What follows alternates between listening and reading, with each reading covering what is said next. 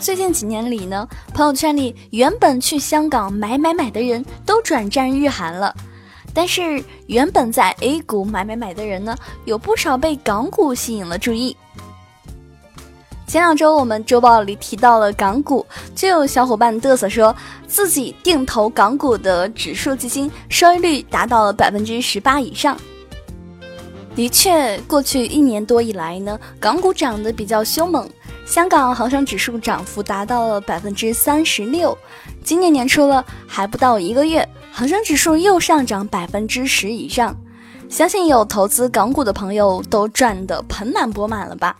今天呢，我们就不妨和你聊一聊投资港股的那些问题。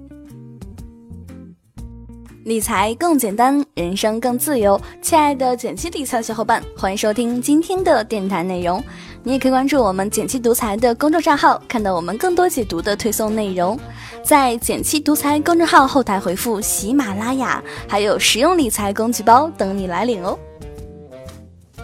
第一个大家都会问的问题是呢，港股涨了那么多，我们还能投资吗？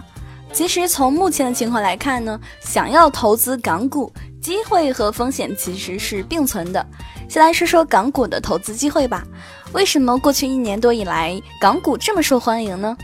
其实一来价格便宜，港股一直被称为是投资的价值洼地，和全球的核心股票市场比起来呢，港股股价长期处于较低的位置。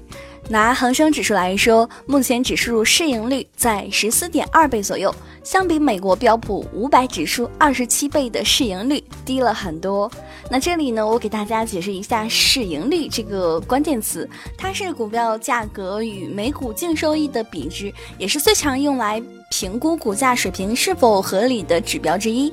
除此之外呢，有部分同时在 A 股和 H 股上市的企业，比如说中石油、中石化等等，在港港股买这些股票会比在 A 股买价格更加便宜一些。第二点呢，就是投资港股的钱变多了，价格也水涨船高。随着咱们深港通、沪港通的开通，内地资金投资港股也是越来越方便了。不少的内地投资者纷纷南下，在港股进行投资，钱多了，自然会把价格给推上去。不过涨了一年多，港股的确站在了历史高点。据统计呢，恒生指数当前估值已经处于历史区间百分之九十六点三七的高位。也不是那么便宜了。如此一看呢，未来一段时间港股是否还能像去年涨这么多，可能就很难说了。所以，如果你想投资港股，也请不要忽略风险哦。综合来看呢，港股作为资产配置当中的一环，的确是比较好的选择。所以，如果你有配置港股的计划，相比于一次性投资大笔资金，分批入场会是一个相对稳健的方法。另外值得强调的是，不懂不投仍是我们要遵守的大原则，千万不要忽略哦。说到这里呢，你也很想知道投资港股有什么产品可以选择吗？想要投资境外市场，我更加推荐你选择指数基金。一来呢，香港是较为成熟的投资市场，主动管理往往较难长期获得更加高的收益；二来呢，指数基金综合费用比较低，可以帮你节约一定的投资成本。所以借着今天的机会，不妨来和我一起看看常见的港股指数基金有哪些吧。这里需要强调的是，我们只是做科普，不涉及具体的基金推荐哦。首先呢是恒生指数，也就是最著名的港股指数，包含香港上市的企业当中规模最大的前五十名。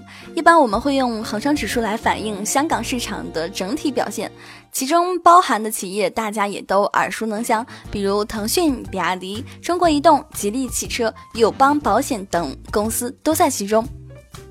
对这些股票感兴趣的小伙伴呢，追踪恒生指数的相关基金可能会比较适合你的口味。从过往的业绩来看呢，不同基金的表现相差不大。感兴趣的话，可以优先选择规模较大、追踪效果好的基金来投资。其次呢，是恒生中国企业指数，它以金融行业的股票居多。恒生中国企业指数又称 H 股指数，主要追踪一篮子在香港上市的内地著名企业，但是它与恒生指数大不同，因为编制条件限制，H 股指数并不包含腾讯、吉利汽车等企业，而其中呢，金融行业股票占较大比例，比如占比较高的有中国平安、工商银行、建设银行、中国银行等等。甚至呢，也有朋友认为 H 股更像是一个金融行业的指数。同样的，场内场外均可投资。从历史数据来看呢，场内 H 股基金跟踪效果会更加好一些。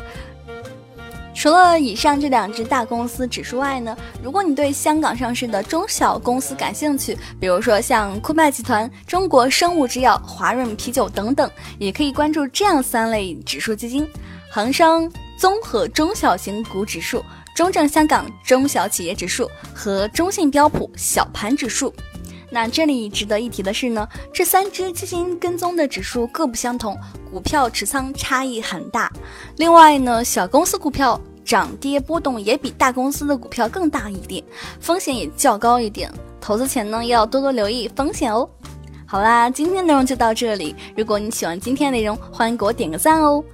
你有投资香港港股基金吗？欢迎和我留言聊一聊哦。更多解读呢，可以关注我们的公众账号“简七独裁”，简单的简，汉字五六四七，我在那里等你哦。